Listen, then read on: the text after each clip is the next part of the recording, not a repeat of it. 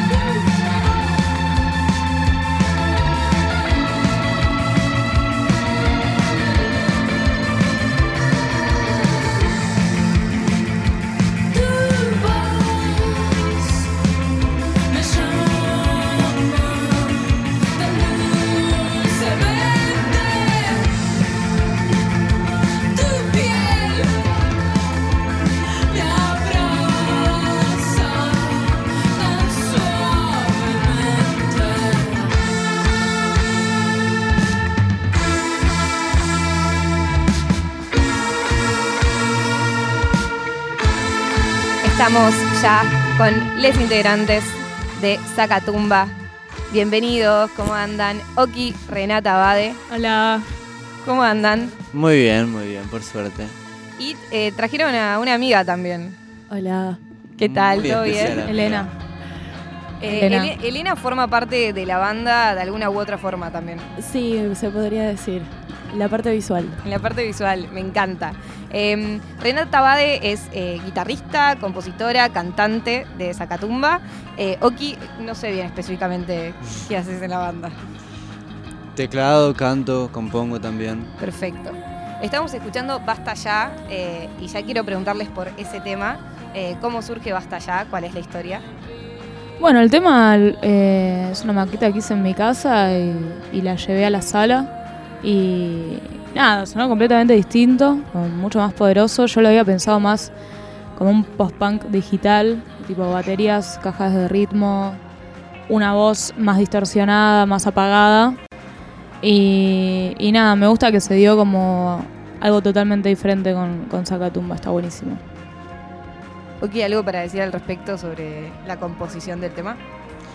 Y fue más que nada ella, igualmente. O sea, la idea principal es de ella. Siempre es distinto cuando uno crea el tema y lo graba por su propia cuenta y después cuando lo proyecta por la banda. Pero nada, escuché el demo que grabó ella, escuché la versión final de nosotros. Son distintas, ¿viste? Son distintas, cada una tiene su magia. Vienen de un 2022 con muchas presentaciones eh, y así también lo contaban en redes sociales, diciendo como que, bueno, casi todos los fines de semana tocaron. Eh, Sí, fue súper intenso. Pero divertido, qué sé yo, pasar la vida así es, es entretenido, te mantiene ocupado. Sí. con presentaciones en teatros. Eh, ¿Por qué en teatros y cuán importante es lo performático en Zacatumba o cómo fueron encontrando también ese- esa faceta? Y yo creo que es una parte bastante grande de nuestra identidad. Por lo menos cuando tocamos en vivo. Eh, todo este lado performático surge con la necesidad de hacer un show solamente de nosotros para poder costear el disco. De esta manera se nos ocurrió hacer una propuesta distinta a lo que veníamos haciendo, que fue como plantear una obra de teatro más que nada. Como nosotros orquestando, musicalizando una obra de teatro performática, algo que estaba sucediendo enfrente nuestro. Sí, no- nos parecía eh, una forma distinta de, de expresar la música. O sea, siempre sentimos que, que no encajamos en un solo género y que quizás el teatro podría ser una buena forma de expresar los distintos escenarios musicales de la banda. Claro. Por ejemplo, Lo ¿qué, llevamos por ese lado bastante. por ejemplo, ¿qué pasaba en el escenario en alguna de esas presentaciones? Uf, era como esa presentación, porque a ver, hicimos dos. Una que fue el único irrepetible, que fue una fecha que duró una hora y media, 45 minutos, 15 intervalos y 45 minutos más. Y bueno, justamente Elena nos ayudó con eso, actuando. Ella era un personaje principal que se iba. empezaba en un contexto que era como en un bar, en un antro. Nosotros musicalizando ese contexto. Em, y a partir de esto ella se va encontrando con distintos personajes y se va relacionando con distintos personajes que la llevan a pasar de ese antro, por ejemplo, a creo que era como un, un árbol, un jardín, Sí, un donde la jardín. esperaba una serpiente que la quería raptar, ¿viste? Sí, la serpiente era una amiga nuestra que, que hace aro, entonces el aro era como el árbol y estaba todo así decorado con hojas y... Como que medio que la idea era que cada personaje eh, representara también un tema. Y que en cada como aparición de los personajes se tocara un tema que fuera determinado y que eh, acordara con lo que estaba sucediendo en escena. Entonces, de alguna manera u otra, uno lo podía interpretar de esa manera. ¿Y cómo hiciste como para ir conformando esos personajes o un poco pensando cómo ponerte en la piel de esa serpiente también? o- Mira, yo era solo un personaje, o sea, no fui la única que actuó en la obra. Yo era la chica gótica. Que es de hecho la tapa, Mm. en la tapa ella aparece. Eh, y bueno, había muchos otros personajes, como por ejemplo More, que es la que representó a la serpiente, que es la que contaba Reni, eh, la que hace Aro, entonces era como la antagonista, digamos, de la obra. Después estaba la gárgola, que bueno, es con nuestro amigo Genaro, que en realidad es con el que hacemos la mayoría de, de las performances en, con Zacatumba. Y, eh, Nadir también. y. Nadir, que bueno, representaba un títere. Amo. Todo Em, esto fue guionado por, por nosotros. Claro. O sea, de esa forma se construía y, y ensayamos mucho también. Mentira. Sí, boluda. De hecho, no ensayamos tanto justo Ensayamos para ese. tres veces. Como que salió mucho mejor de lo que esperábamos. Claro. Em, pero del artista. respondiendo a tu pregunta anterior, es como básicamente lo que los chicos decían antes, de, de cómo en- en- se encarna como un personaje. Me parece que es más que nada interpretar la letra y lo que uno siente de, de lo que se está expresando, no solo con la letra, sino con la música en general, em, de lo que, nada, eso, de lo que Tumba siente, digamos.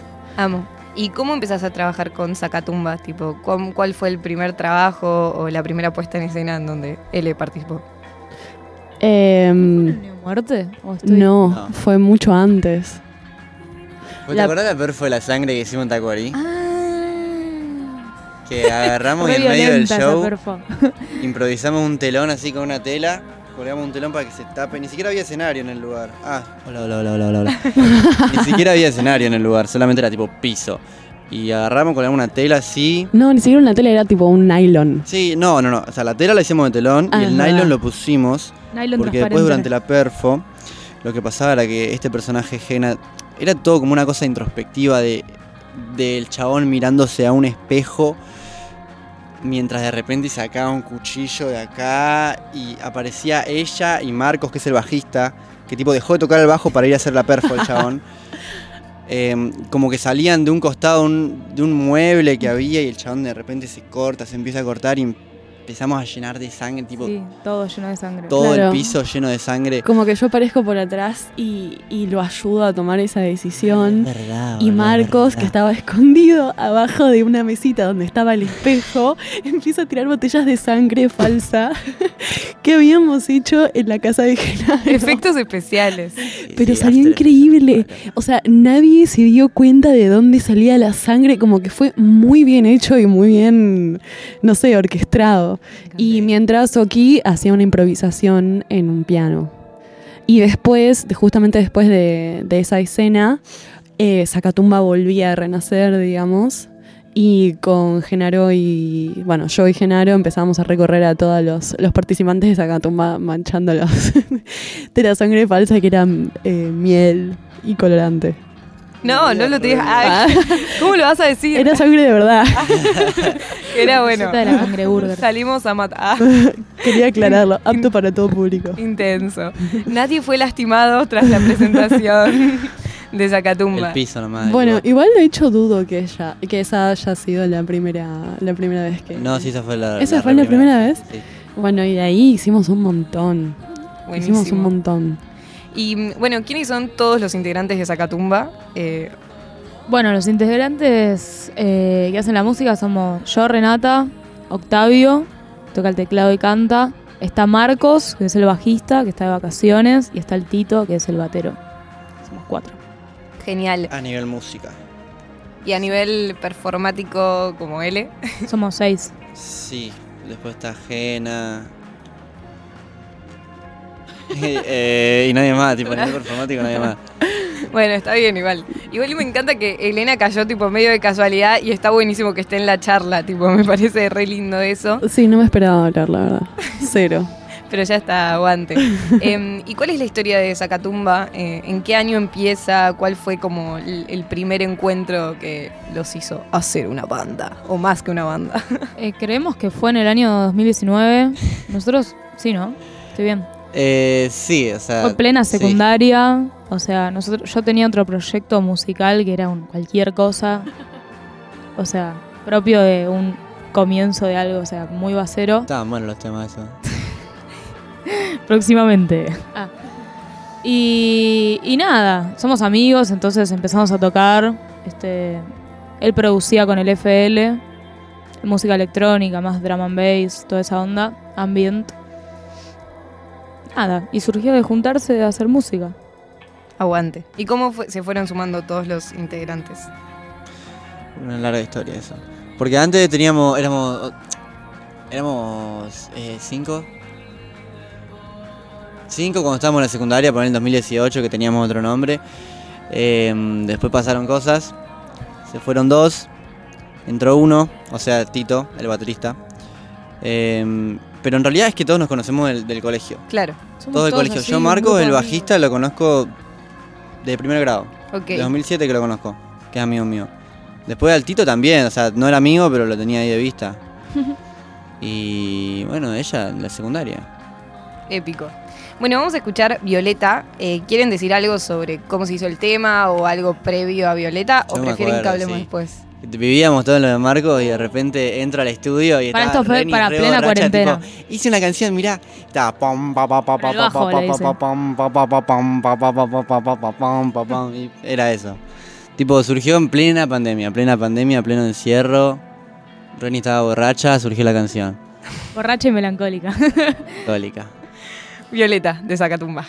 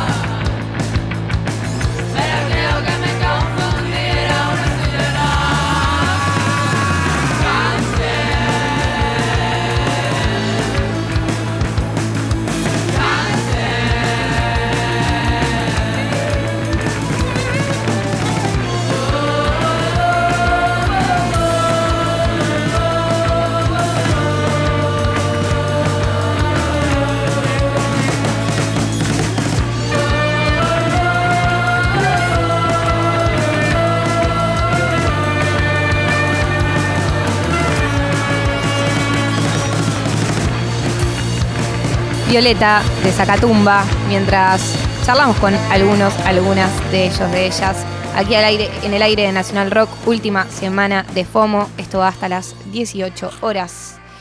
Renata Bade, también sos organizadora de eventos como el Neo Muerte. ¿Qué es el Neo Muerte para quienes no tienen ni idea? Bueno, el festival Neomuerte uy, surge de Estamos moviendo un micrófono. surge de, de la necesidad de tocar en un festival. O sea, en ese momento, en marzo del 2021 o 22. Uno. Dos. No, 22, 2022, perdón.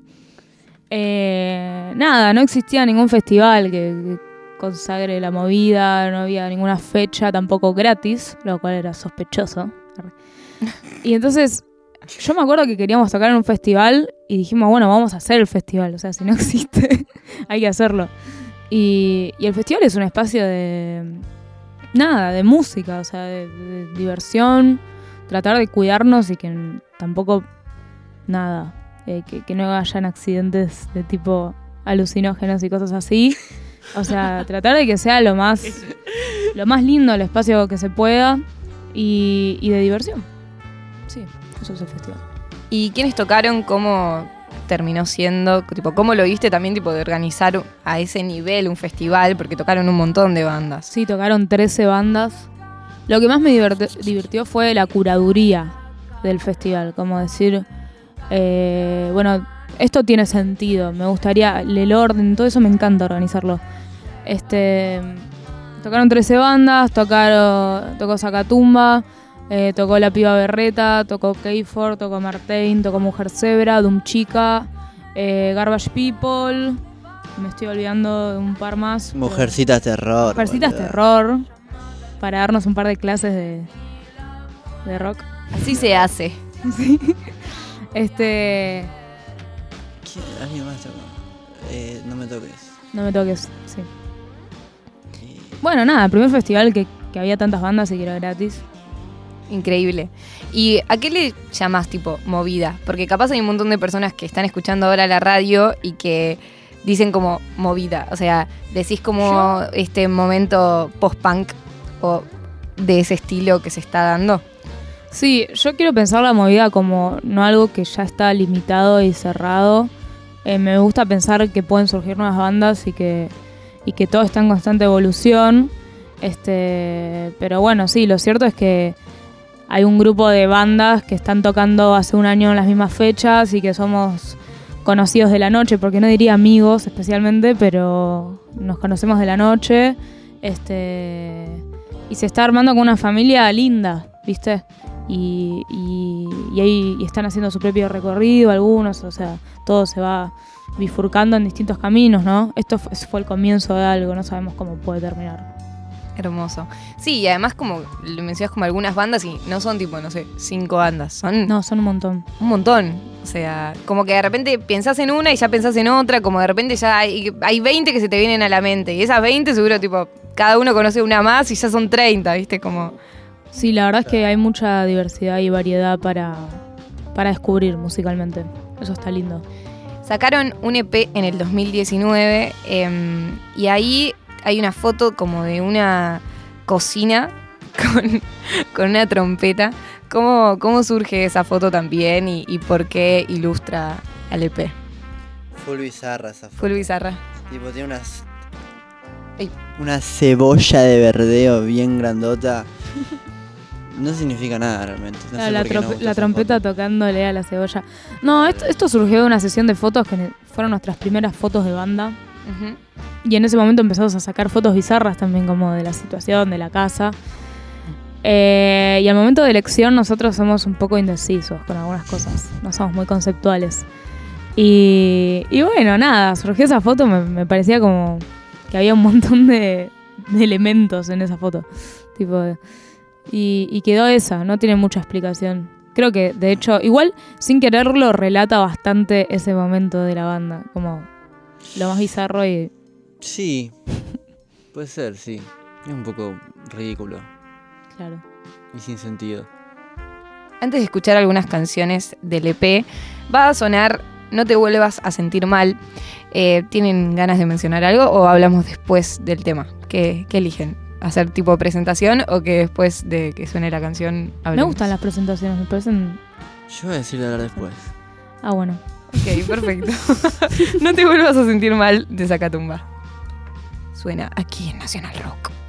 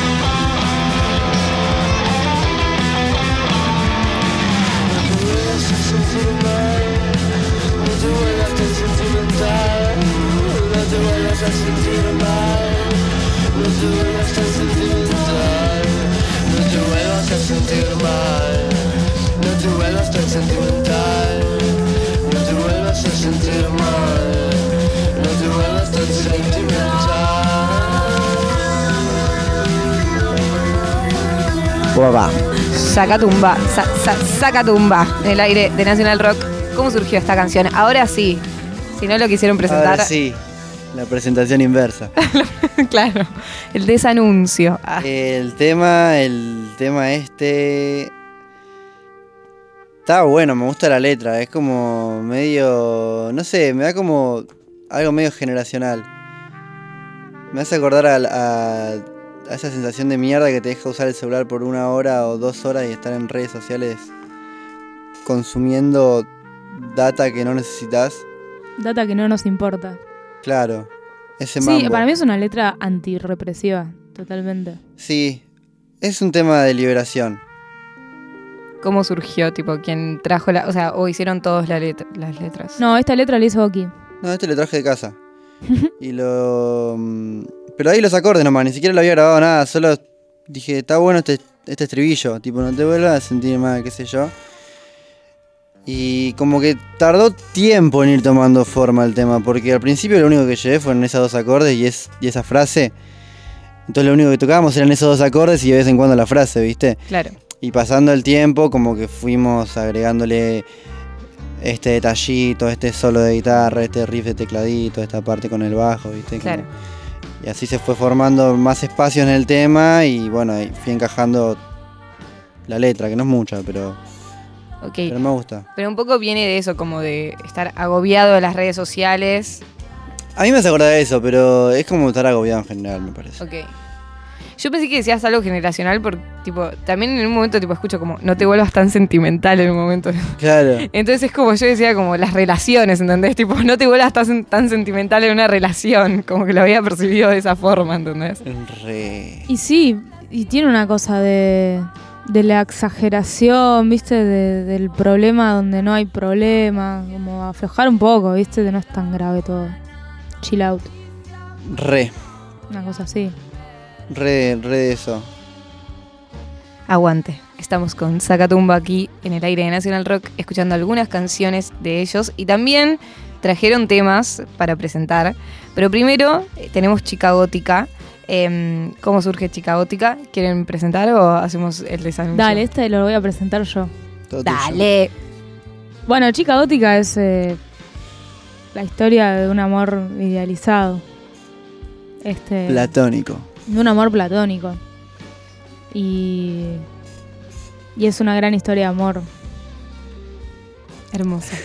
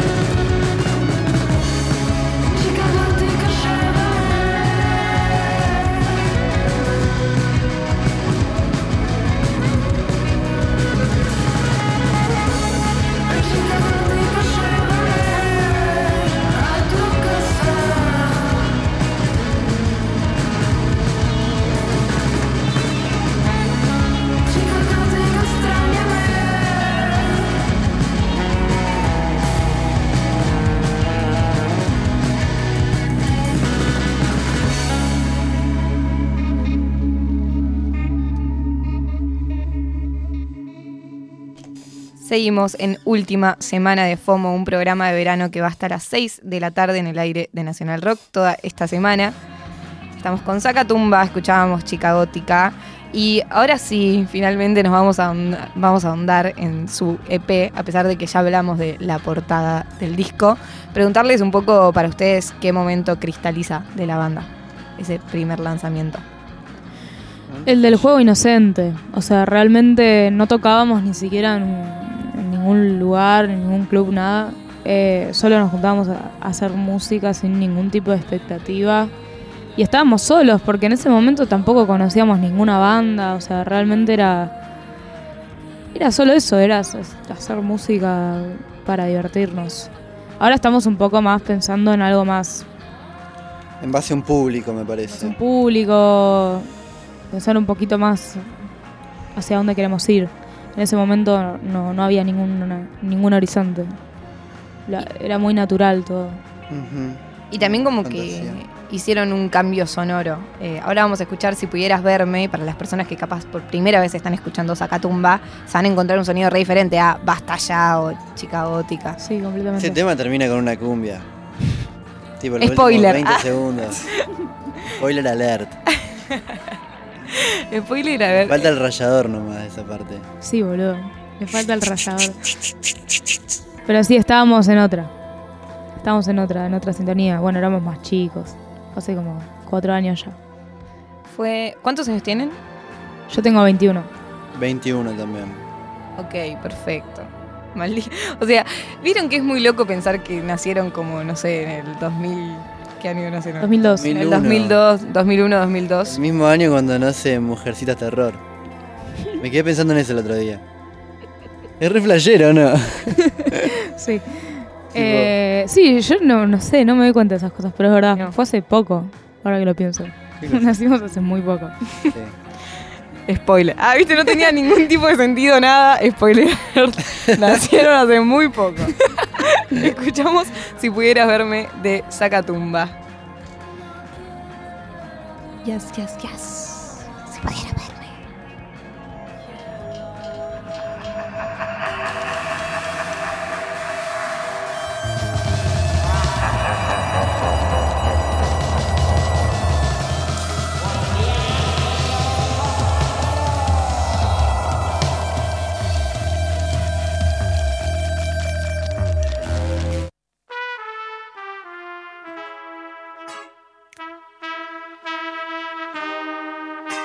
Ese fue un spoiler de Trepan los esclavos. Y ahora sí, si pudieras verme.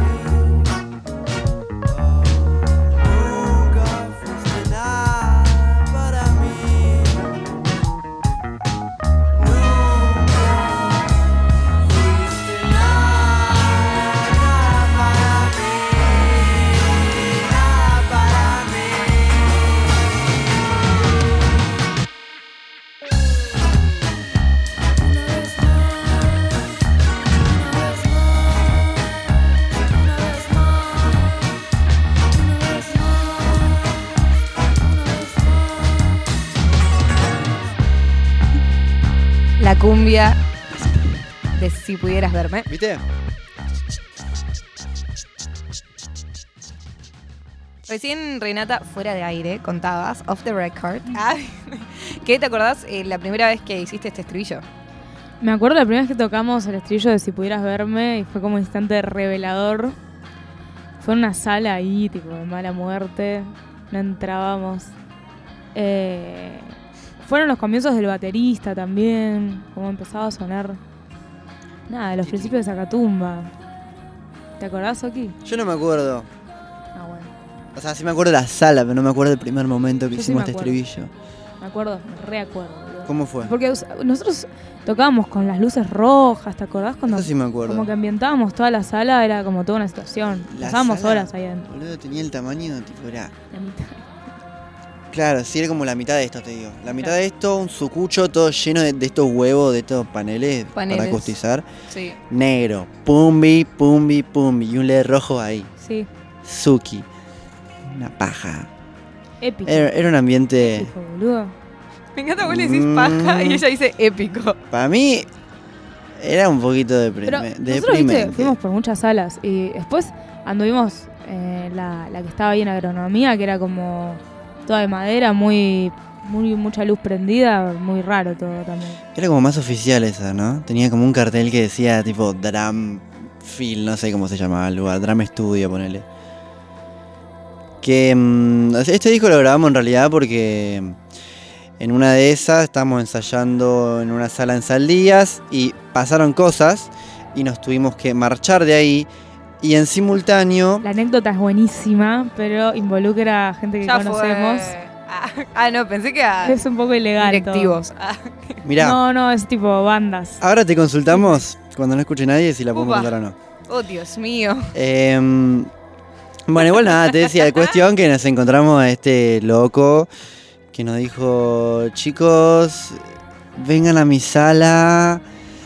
Ay, ¿quién nos dijo? Y después nos les tipo, ensayen seis meses, algo así, les produzco los temas, se los grabo, se los masterizo todo yo. Repiola.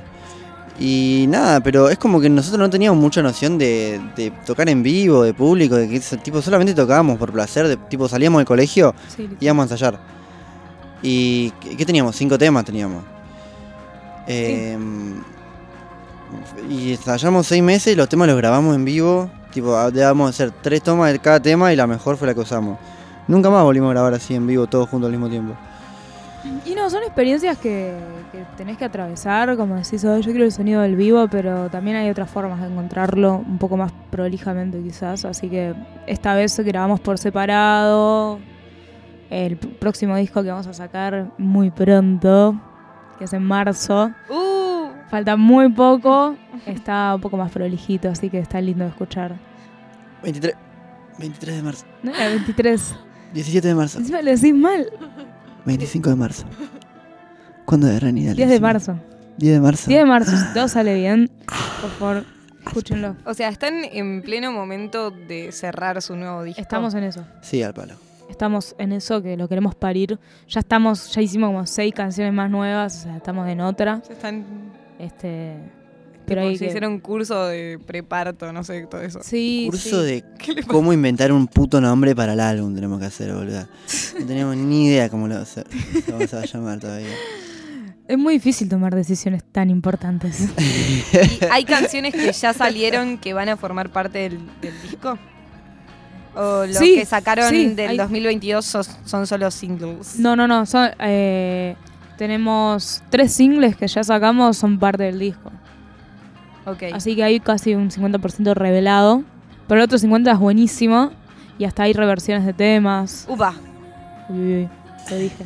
Uy, uy, uy, uy. Bueno, lo puedo decir. 10 de marzo. Saca tumba, saca nuevo disco. Saca tumba, saca nuevo disco. Ay, Dios. Eh, y esto se lo dedicamos a la gente de Mar del Plata que nos está escuchando Mua. en FM 95.7. Un abrazo grande a cualquier persona que esté cerca del mar en esa hermosa ciudad, en donde se van a estar presentando Les Sacatumba. Sí, gracias a Dios. Gracias a Dios. Yo estoy muy contenta. Fue un buen partido.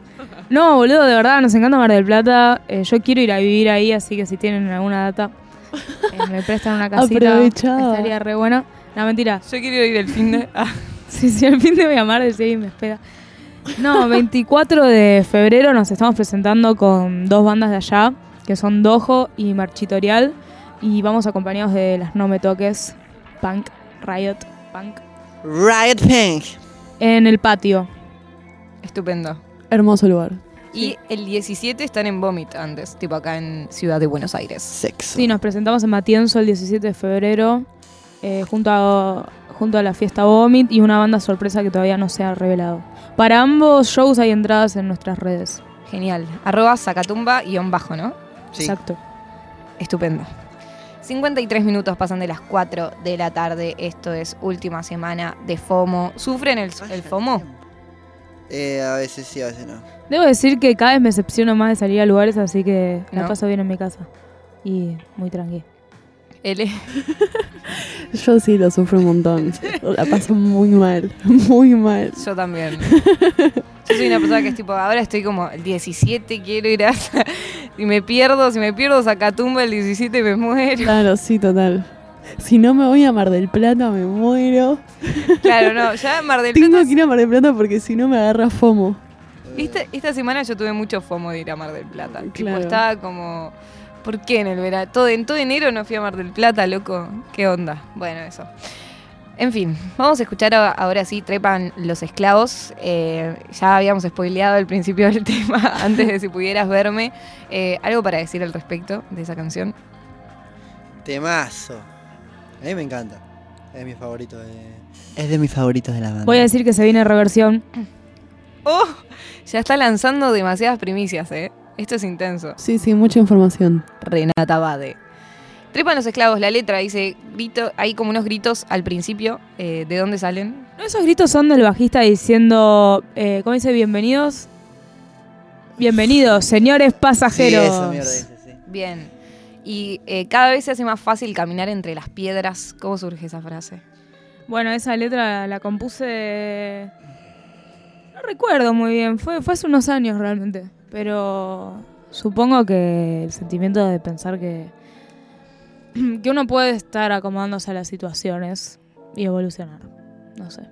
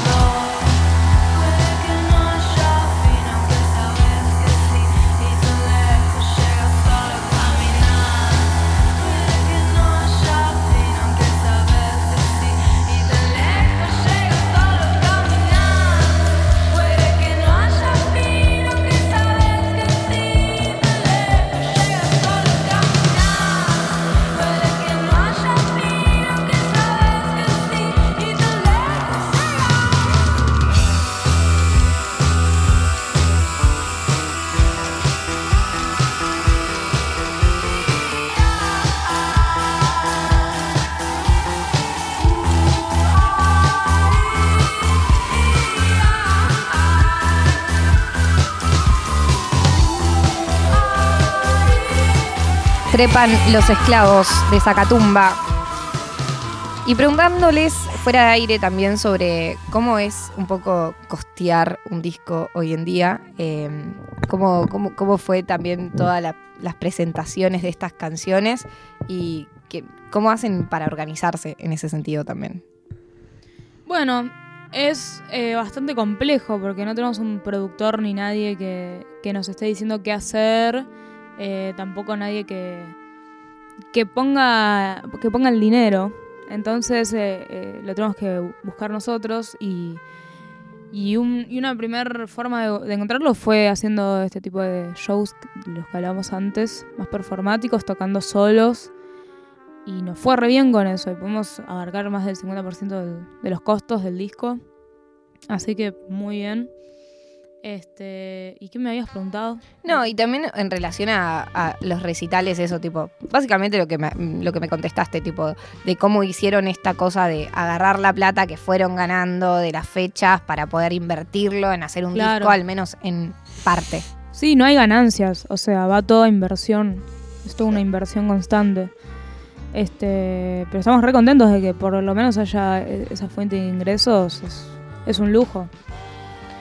Y de fechas que hayan tenido, ¿recuerdan alguna en particular que las que hayan flasheado con el público también? Como alguna de esas primeras fechas en donde, no sé, se hayan encontrado con un poco intenso o con capaz canciones que ya se saben las personas y que las cantan. en ese- La última vez que tocamos en Moscú, Sí, yo la gente te, estaba recopada.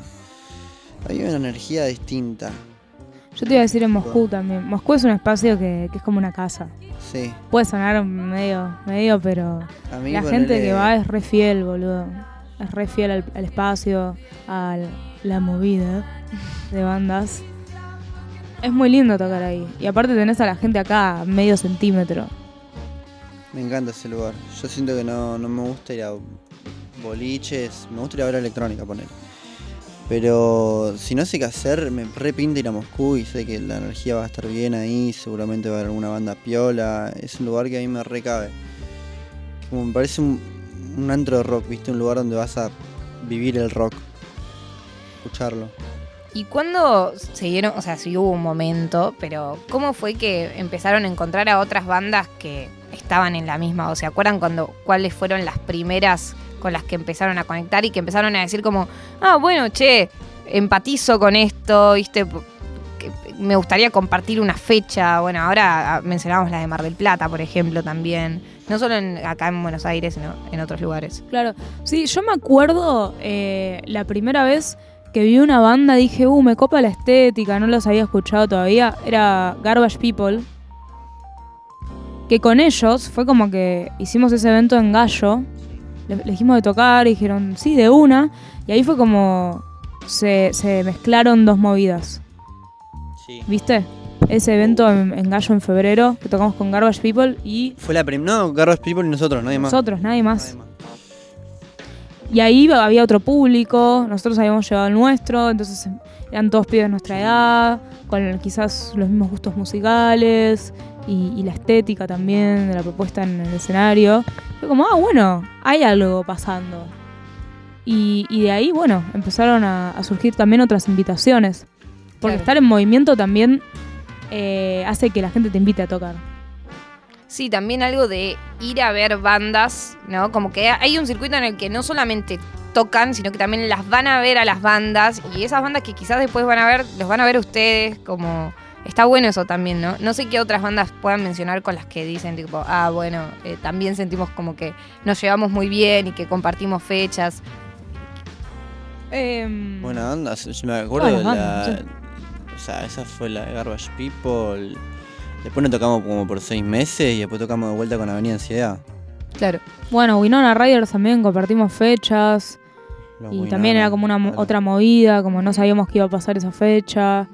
Eh, Sí, cuando fuimos a Morón.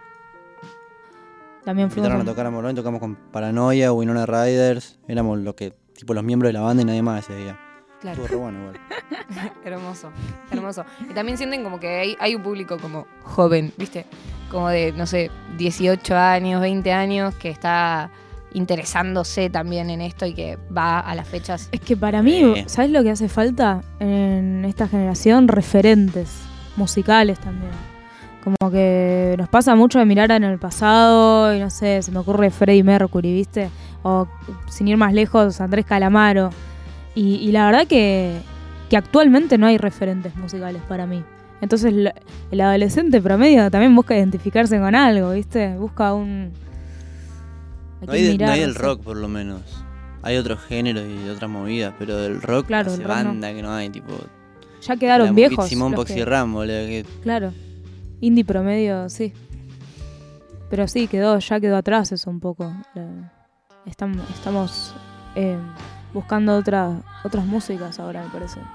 Sí, sí, y ustedes también como encontrándose en ese en ese lugar también, o sea, no en ese lugar como de, ah, me voy a convertir en un referente capaz, pero sí en ese lugar de ustedes decir, bueno, voy a hacer esta música, ¿entendés? Y cre- ir creando fecha tras fecha como cierta movida, ¿no? Eh, no sé. Bueno, llegan mensajes al 11 3939 8888 al WhatsApp. Ni siquiera mencionó el WhatsApp y ha llegado un mensaje. Wow. Éxito total. Dice, hola, hola, dos preguntas para los chicos. ¿Va a haber Neo Muerte 2? ¿Y el inminente nuevo álbum, álbum podría ser presentado en ese festival? El del año pasado estuvo súper genial, que se repita pronto. Bueno, Sí, bastante va a haber. acertada la pregunta. Viene, viene al pelo. Eh, sí, va a haber un próximo festival. Va a tener otro nombre, que es Neoportal. No es muy, eh, muy, muy. eh, Pasaron cosas. Sí. Se llama Neoportal ahora. Pero es el Neo Muerte. pero es la misma, la misma esencia, o sea, 13 bandas gratis en el mismo lugar. Va a ser el 4 de marzo. Ok, están tirando Ojota, un montón de ojota. información esto, ¿eh? Sí. No sé si me la merezco, la verdad. Ah, no sé si Bueno, este programa lo acá. merece. Pero realmente, gracias. Gracias por todo esto que le están dando al oyentismo de Nacional Rock y de Zacatumba. Va a estar Em, excelente. ¿Y por qué el, no- Eh, el cambio de na- el cambio de nombre? Porque. Tenía que ver con la identidad previa. Vos hablas de cambio de nombre de la banda. De Oh, Neo festival. Muerte a Neo Portal. Ah, no, pensé que estaba hablando de otra cosa, que nada que ver. Bueno, si quieren. No, Eh, lo que pasa es ¿querés que no, no resulta muy amigable y estamos buscando marcas que, que inviertan en, en los costos de la producción del festival y, es como medio nazi, medio muerte, me parece. O sea, no tiene mucho valor marketinero, básicamente. Y Bien. como estamos tratando de expandir ese público, conseguir. Y hacer las cosas más profesionalmente, ¿viste? Exactamente. Motivos Estupendo. prácticos. Estupendo. Bueno, Neo Portal, quienes quieran invertir mucho, mucho dinero en un festival que va a ser el 4 de marzo con 13 bandas imperdibles de la nueva generación, o ponele por el estilo de hashtag la movida, háganlo. Eh, eso, arroba sacatumba y bajo, mandan un mensaje ahí y nada, pasan todo el dinero que tengan para una buena causa. Siete minutos pasan de las 5 de la tarde, estamos en Nacional Rock y va a sonar tanguito eh, también. Sí, Eh, eso. Que suene tanguito me parece, ¿no? Para quienes están escuchando y ahí va.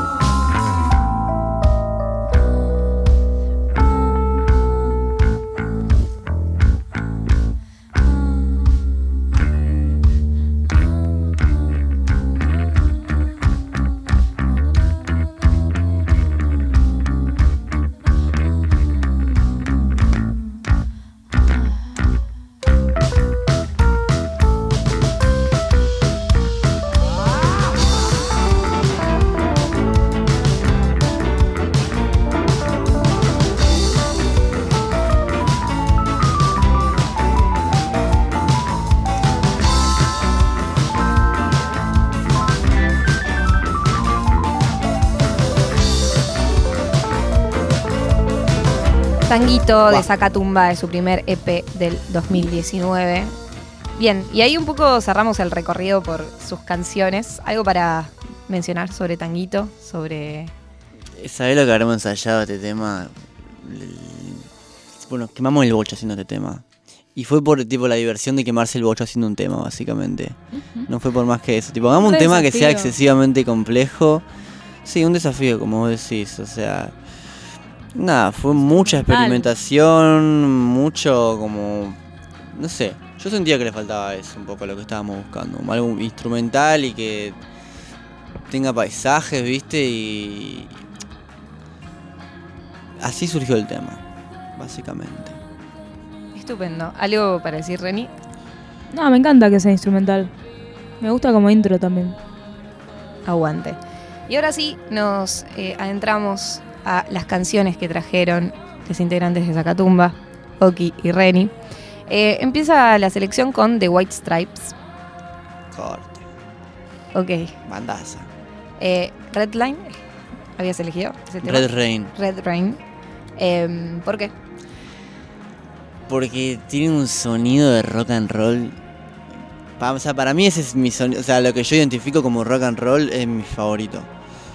Estupendo. Y. mm, boludo, es tipo bajo. No, no, bajo no. Justamente bajo no. Ey, batería y guitarra y nada más. Tipo, es muy cruda esa música. Muy cruda. Y. Personalmente me inspira una banda. Aguante. Suena entonces. La primera canción que eligió, Oki.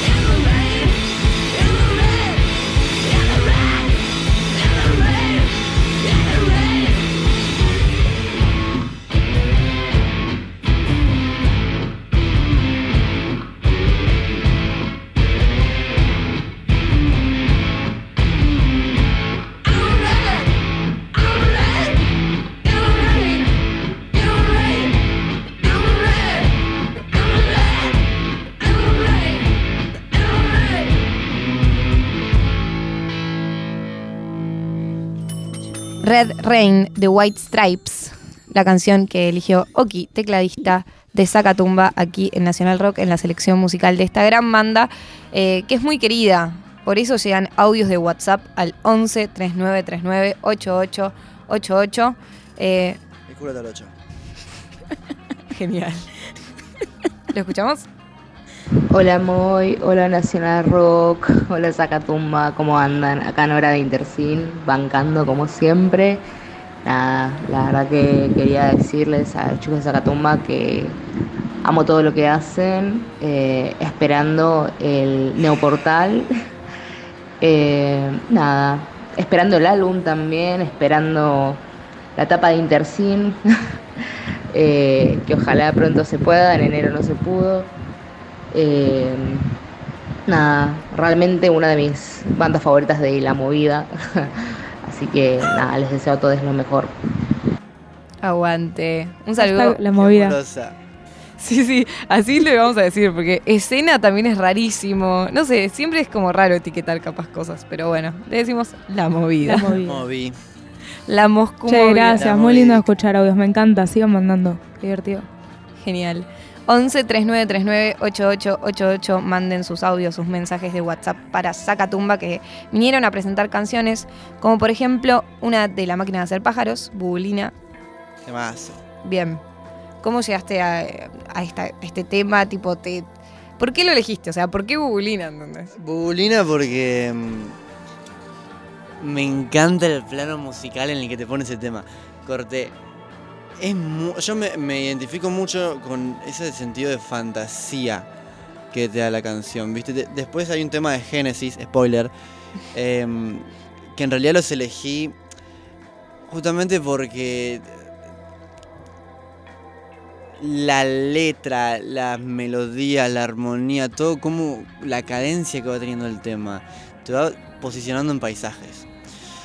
Y mm, yo creo que eso es algo que nosotros muchas veces apuntamos a hacer con nuestra música. Eh, claramente en comparación con bandas como Genesis o La Máquina de Hacer Pájaro, nosotros ninguno sabemos académicamente música ni somos genios a ese nivel, pero sí nos inspira y nos dejamos inspirar por eso y, y crear en base a eso. Súper. Así que eso, Bubulina.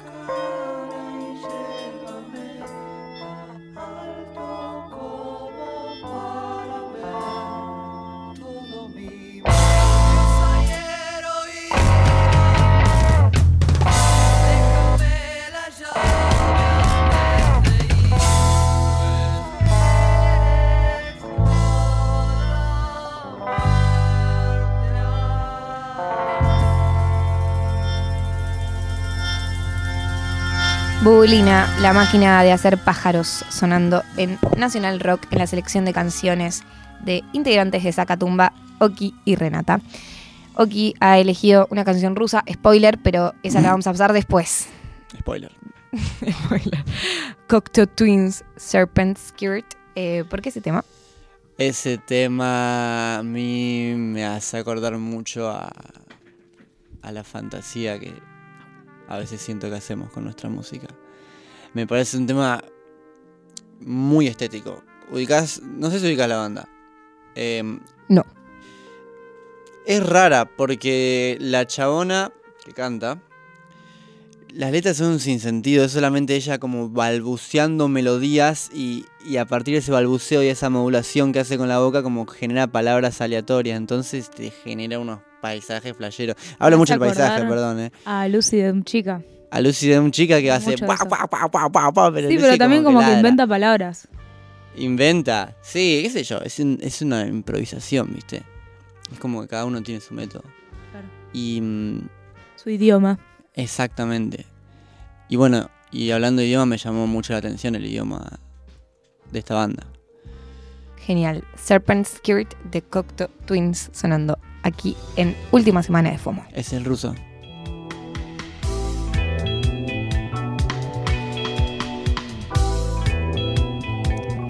Está sonando el tema ruso, pero ahora va Cocteau Twins, Serpent Skirt. Y luego de este, vamos con el tema ruso seleccionado por Oki.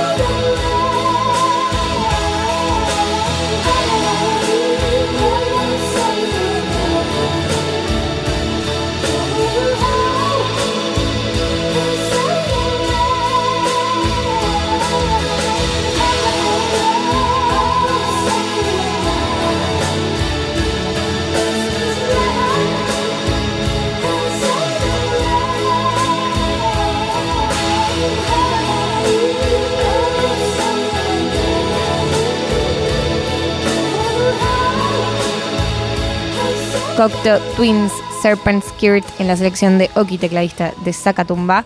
Eh, y ahora sí, eh, lo que spoileamos. Hemos spoileado muchas cosas acá, como que el 4 de marzo es el festival Neoportal. Sarabam. ¿Qué? Sarabam. Serpam. Eh, también que el 10 de marzo sale el nuevo disco de Zacatumba, si todo sabe bien. Serpam. Y ahora, sí, lo más esperado, yo creo, de este programa, que es el tema ruso. Sarabam. Sarabam. Me encanta. Me encanta. Cayó un ruso de la nada. Era un chiste, ¿viste? Cae un ruso. No, no, no, es verdad. No, esto Nos pasó. vino a ver. Nuestro amigo el ruso. No, vino de. Rusia, cayó a Buenos Aires.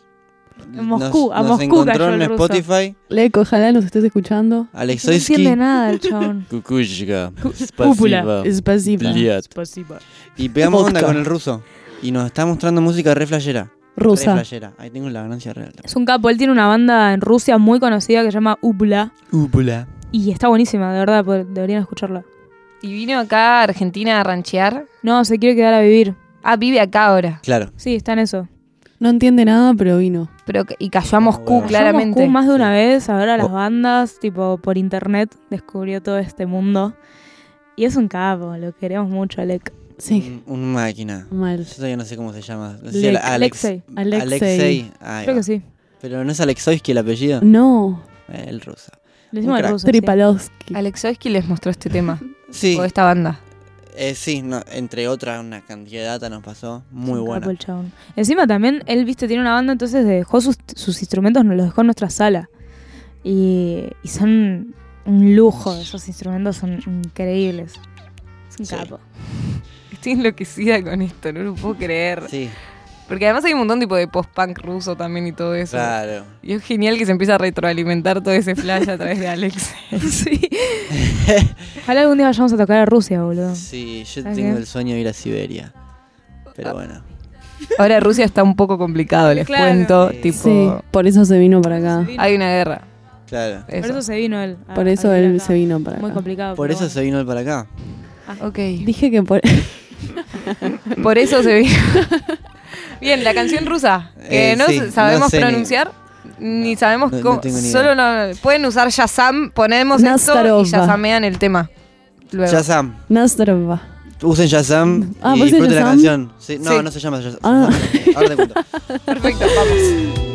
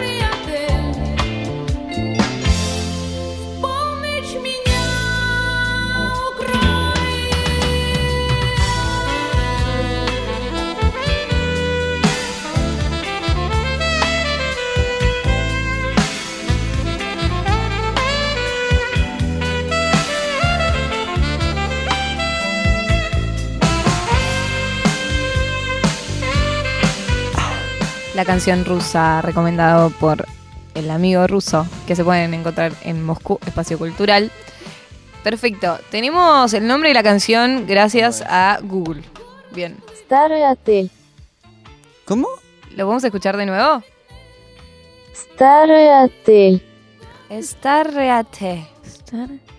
Ay, Viejo qué hotel bueno. es la traducción. Mira qué bueno. Escuchábamos Viejo Hotel, ¿viste? Que, que de repente en Aspen te hacen como la traducción de los temas. Último tren a Londres. Claro. de la orquesta eléctrica. Vi uno en el de Michael Jackson de Pretty Little Thing que decía tipo pequeña cosita hermosa. Mm. Ay no. De Michael Jackson, claro, tentador. Ay no. No se diga más. Em, no, y Con también. esto finalizamos el programa. Sí, ya está. Para siempre. Ahora No, em, el programa. pero el tema de los, vin- el- los vinilos, viste, que están tipo esas traducciones también que de repente aparecen Claro. que son muy random. Bien, pasamos a la próxima canción y la última de Oki, que no la vamos a escuchar completa, es de Genesis, Aguante Genesis, vieja. First of Fifth. ¿Por qué ese tema? Porque cuando lo escuché, es como la parte del medio, el solo de guitarra que tiene. Siempre que lo escucho, si cierro los ojos, me puede hacer llorar. Así de bueno es. Es, es brillante, como hace que esa, esa guitarra suene. Cómo reproduce esa melodía con ese sonido, ¿entendés? Recomendadísimo. No sé si vamos a llegar al solo, pero si lo estás escuchando, persona que está escuchando la radio, escuchá ese tema completo con los ojos cerrados. Vas a soñar.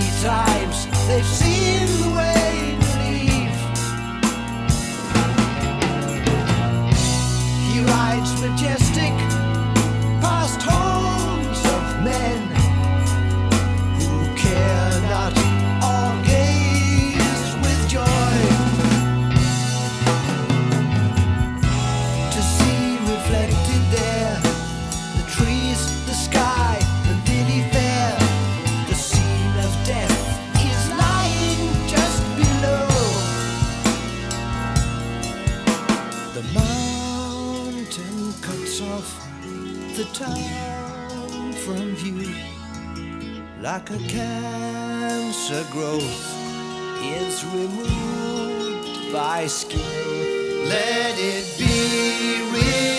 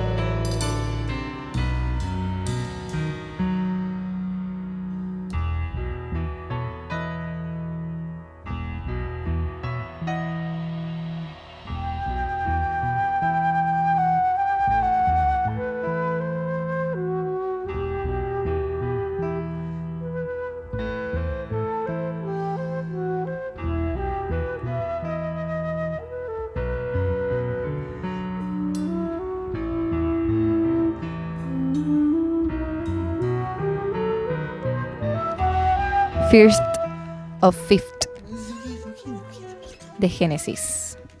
Sonando aquí en última semana de FOMO en Nacional Rock. Estamos con los integrantes de Zacatumba. Y ahora es el turno de Renata. Hola. Ah, hola, aparezco después de un ratito de seleccionar sus temas. Eh, empezaste con los Beatles. Y lo más clásico, ¿viste?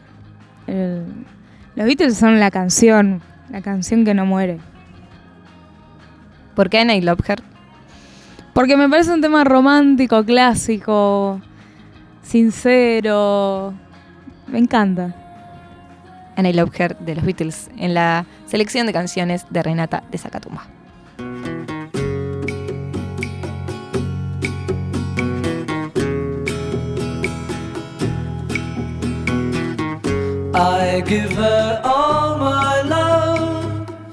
That's all I do. And if you saw my love, you'd love her too. I love her. She gives me everything and tenderly the kiss my lover brings, she brings to me, and I love her. A love like ours could never die as long as I have you near me. Bright are the stars that shine, dark is the sky. I know this love of mine will never die,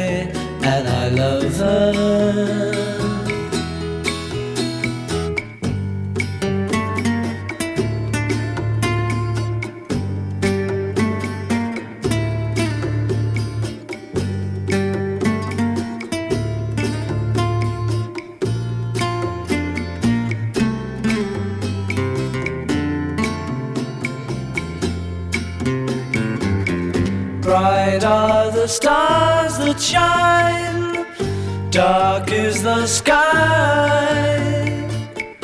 I know this love of mine will never die, and I love her.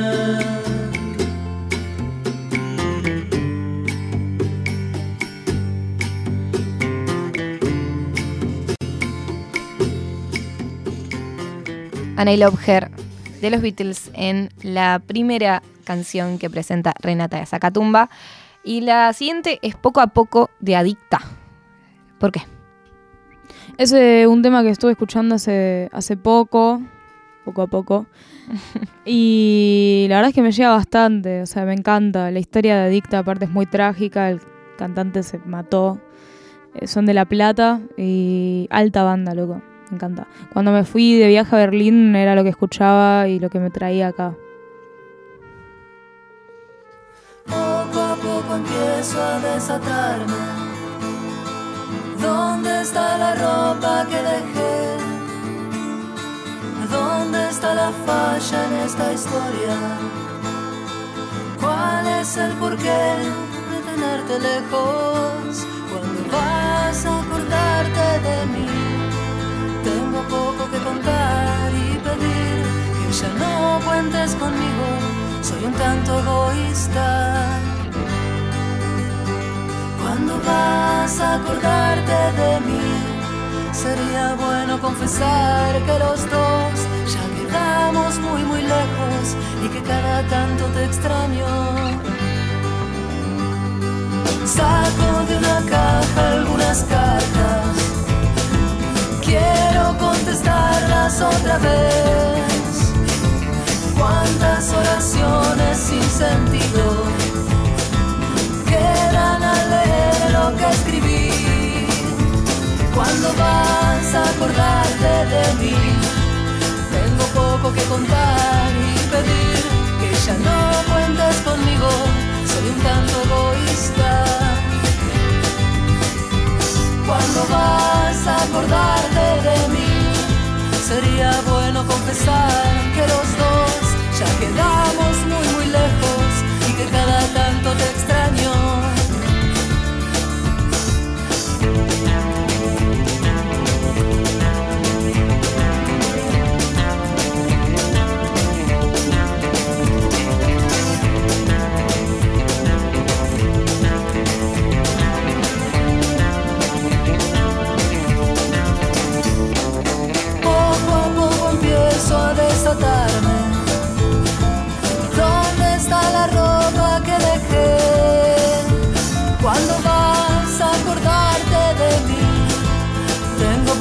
Contar y pedir que ya no cuentes conmigo. Soy un tanto egoísta. ¿Cuándo vas a acordarte de? Poco a poco, de Adicta, otra de las canciones que eligió Renata de Zacatumba. Eh, y la siguiente es Semillas de Luz, de los Espíritus. Los Espíritus, alta banda, loco. Una de las mejores del momento para mí. Eh, no me voy a hacer la boluda, un poco polémica. Pero en cuanto al rock, para mí es lo mejor que suena en el momento. Y, fui a un show hace poco en la trastienda. Nada, dos horas de trance. Pocas bandas te hacen llegar a ese estado, así que la verdad que me encanta.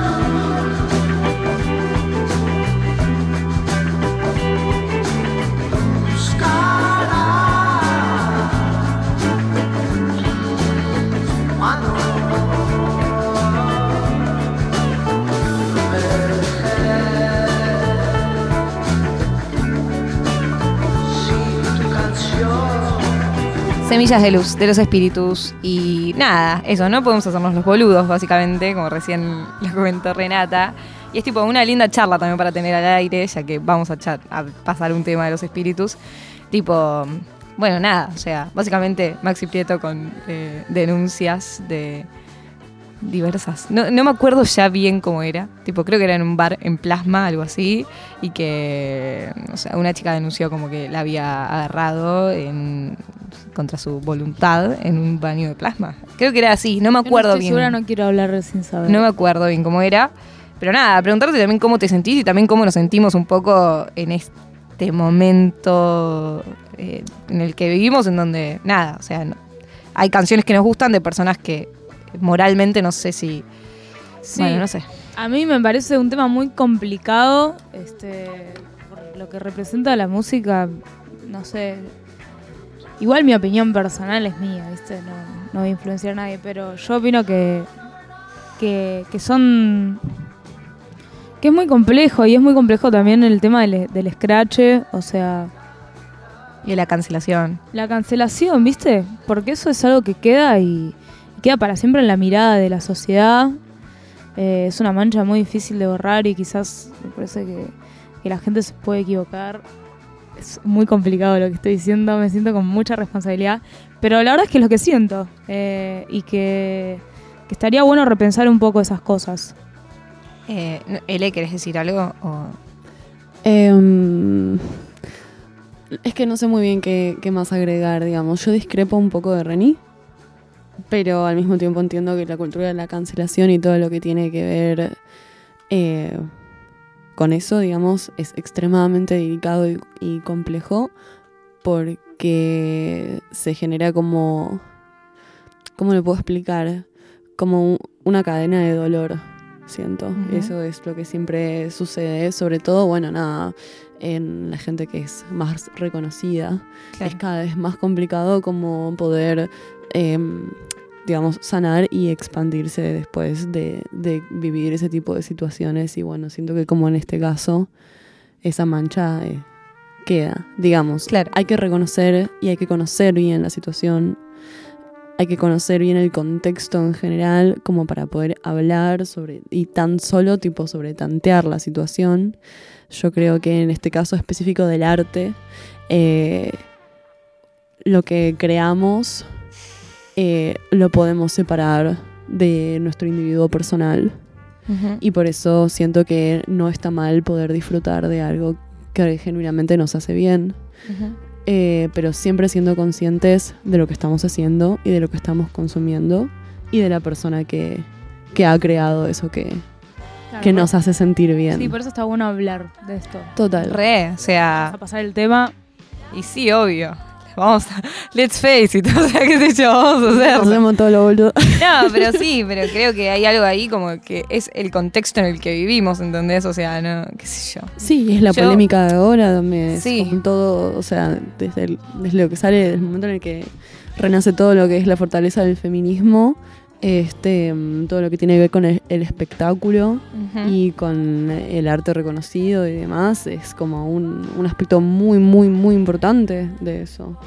Este, de hablar de gente reconocida y, que, y famosa que también ha generado situaciones eh, de mierda. Sí, y, tam- y también para mí eso de que yo siento que uno, la canción es más grande que el artista, tipo, siempre para Sí, mí total. me pasa eso como, como que no sé, qué sé yo, una, la Versuit. Bueno, la verdad es que a mí Cordera no, digo, no, no, o sea, no, no me parece una persona con la que comparto algo que me parece nefasto, pero bueno, la verdad, tipo, a mi abuela le emociona mi caramelo, qué sé yo, y es como, no sé, o sea, esa Claro, canción ya trascendió más allá de Claro, Cordera, total. ¿entendés? Porque O además sea, lo que, lo que nos genera es nuestro también.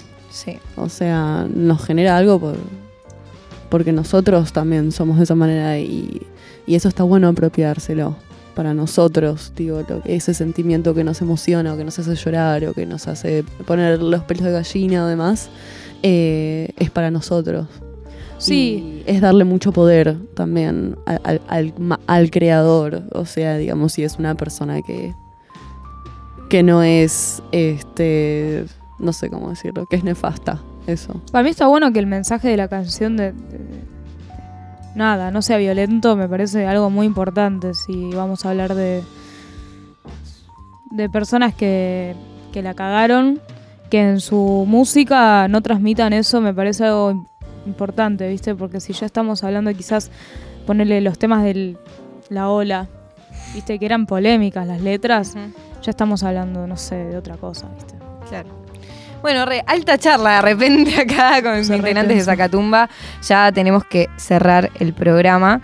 Eh, tenemos dos opciones de canciones. Vos también estabas verde de Charlie García, habías elegido, y también A Night Like This de The Cure. ¿Cuál de las dos te gustaría con, con la cual querés que cerremos el programa? Y vamos a terminar con, con The Cure. Vamos a terminar un poco más arriba, dale. Bien, eh, yo soy Moira Mema, esto es última semana de FOMO. Eh, un programa de verano que va de 16 a 18 no- por el aire de Nacional Rock. Mañana viene Flora, así que escuchen a partir de las 4 de la tarde también. Estuvimos aquí con Renata de Zacatumba, con Octavio de Zacatumba, con L también de Zacatumba, pero en la parte visual también una gran, gran banda. Gracias por haber venido aquí a la radio. Gracias. Muchísimas invitarme. gracias, Gracias. invitar. por prestarse a hablar y a, y a debatir y también a, no sé, siento que está bueno también que alguien que está escuchando esto lo escuche porque diga, porque probablemente es lo que habla con sus amigos o lo que le pasa internamente y no sé, o sea, son cosas que suceden. Eh, bien, y vamos a cerrar con la última canción que eligió Renata Bade, que es A Night Like This de Cure. Gracias Laura Rombolá en la producción. Gracias a Jorge Escobar en la operación técnica. Eh, y eso, aguante. Seguimos A Night Like This de Cure.